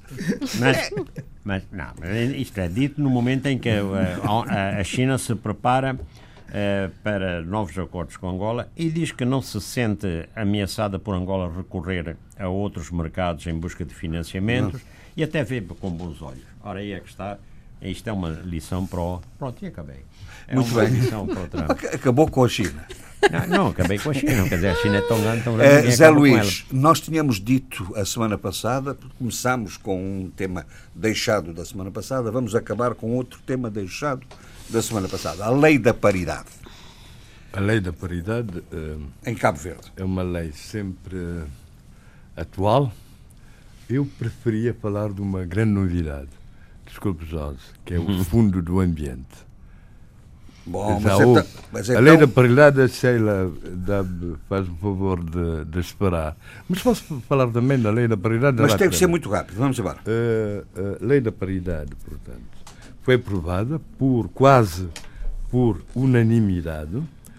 Ah, ah, portanto, enquadra-se ah, nos textos e nos contextos da luta contra a discriminação da mulher, pela igualdade de géneros, e, mas aplica-se especificamente, digamos, à representação política e na administração pública. Era uma lei, eh, no seu projeto inicial, muito mais abrangente, porque abrangia a administração pública com medidas concretas, o governo e tal, mas foi sendo, eh, digamos assim, eh, reduzida nos seus efeitos. E os seus efeitos atuais é que a paridade significa, na representação de órgãos eletivos, que ambos os géneros ou sexos têm que estar com o mínimo de 40%. Não é? Você sabe que na Sué- dizem que na Suécia Sim, os são os homens- homens, os homens é que reivindicam- que reivindicam Exatamente. não seriam, seriam Também querem, querem ter mulheres. também uma. Portanto, é isso, é Uma isso, percentagem é, é isso no, no essencial.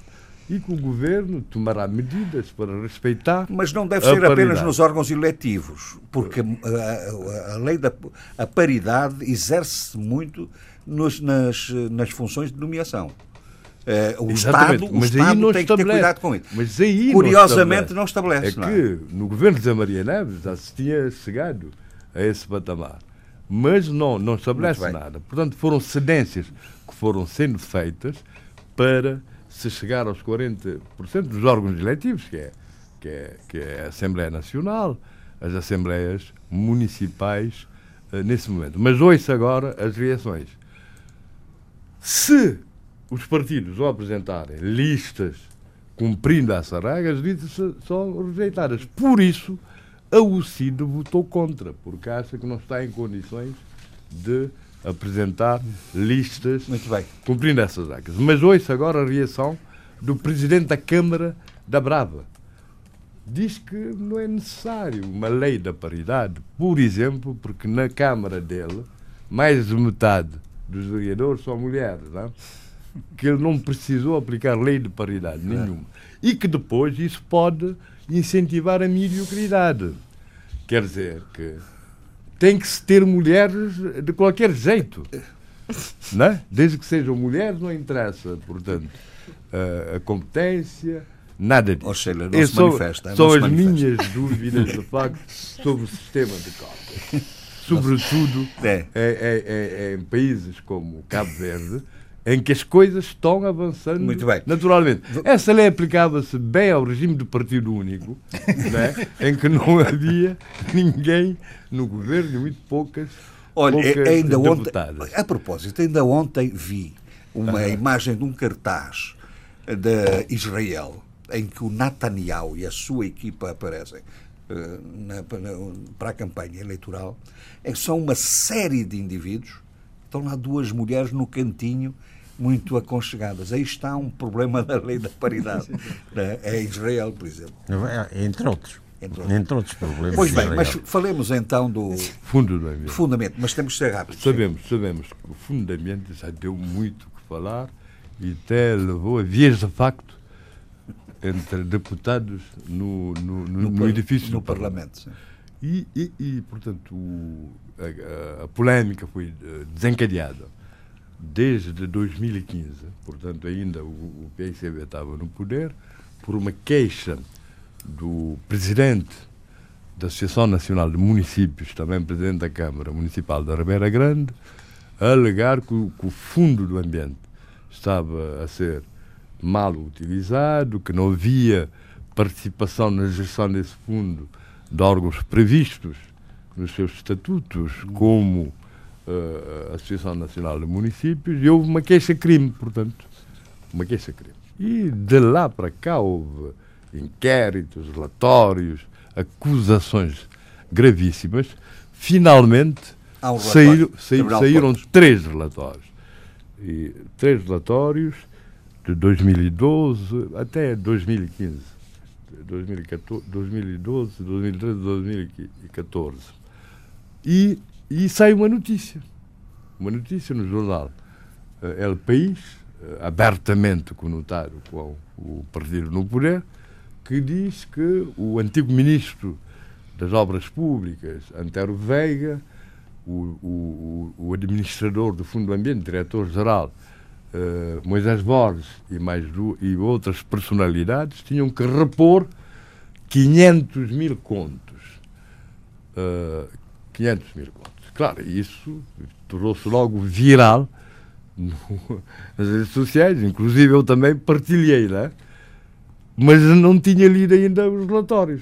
Quer dizer, eu acho isso incrível, né? É o perigo, é o perigo. Da... Não, não, não, isso é um jornal, eh, um jornal, portanto, o que é que acontece?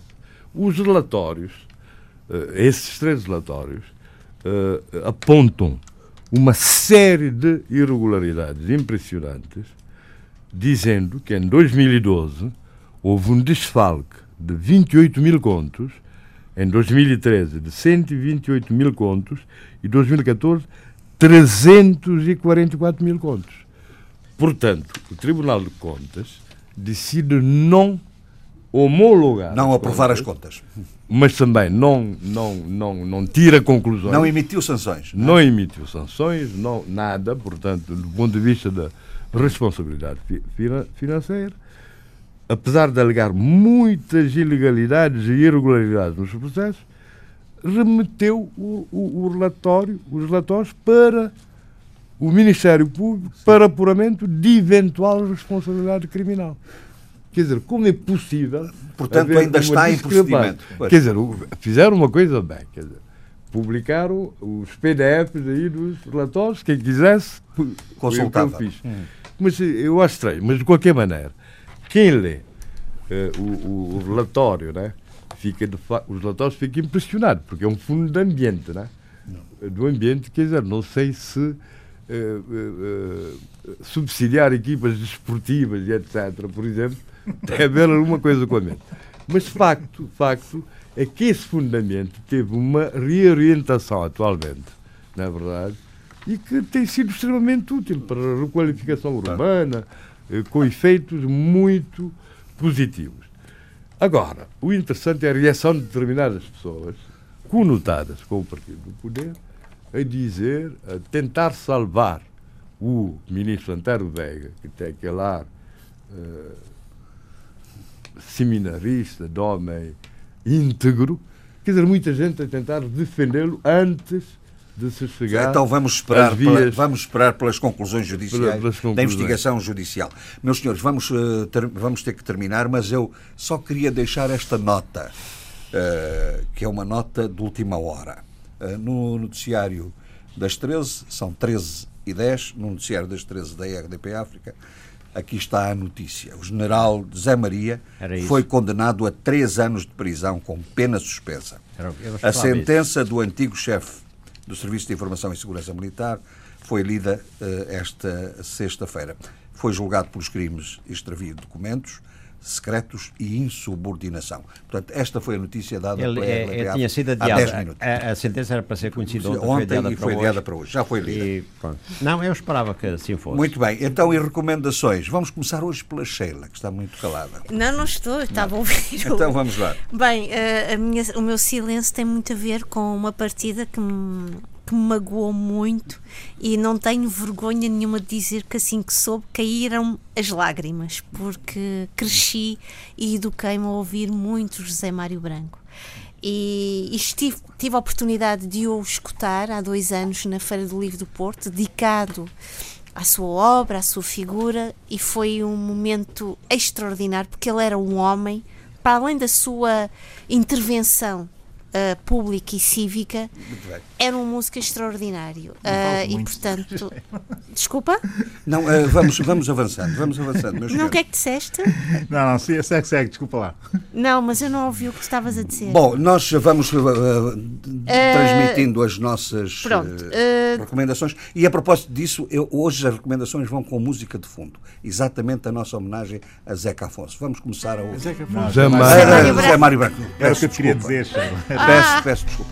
Eh, qua- então continua, Sheila. Ah, depois temos na próxima semana ah, a Feira do Livro Minervi, neste caso, e Continental. Começa dia 28 de novembro até dia 15 de dezembro. Eu irei, durante as várias semanas, falar de alguns dos livros Muito que bem. vão ser publicados.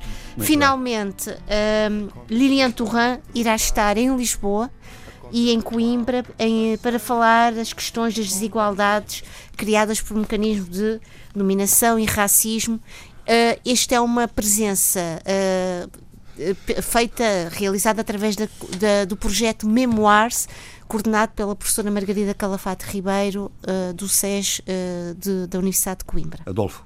É, é, dois é, músicos e cantores e compositores é, que associam a música é, angolana é, e música erudita vão dar um concerto no Camões, no Centro Cultural Camões. É, o concerto chama-se Solombombo, é, quer dizer raízes. Por outro lado, em Moçambique realizou, está a realizar-se uma mostra de cinema Palop de filmes que foram eh, financiados por um programa ACP da Uni- União Europeia. Zezé Gamboa, angolano, esteve lá e apresentou o filme O Herói, que ganhou o, o- o Prémio Festival Sundança, e o Grande Quilape. Flora Gomes apresentou Nha Fala e a República dos Meninos. Moçambique foi apresentada a Virgem, foi, ou é, Virgem Margarida, de Licínio Azevedo, O Último Voo de Flamingo, de João Ribeiro, e O Jardim do Outro Homem, de Sol Carvalho. Zé Luís.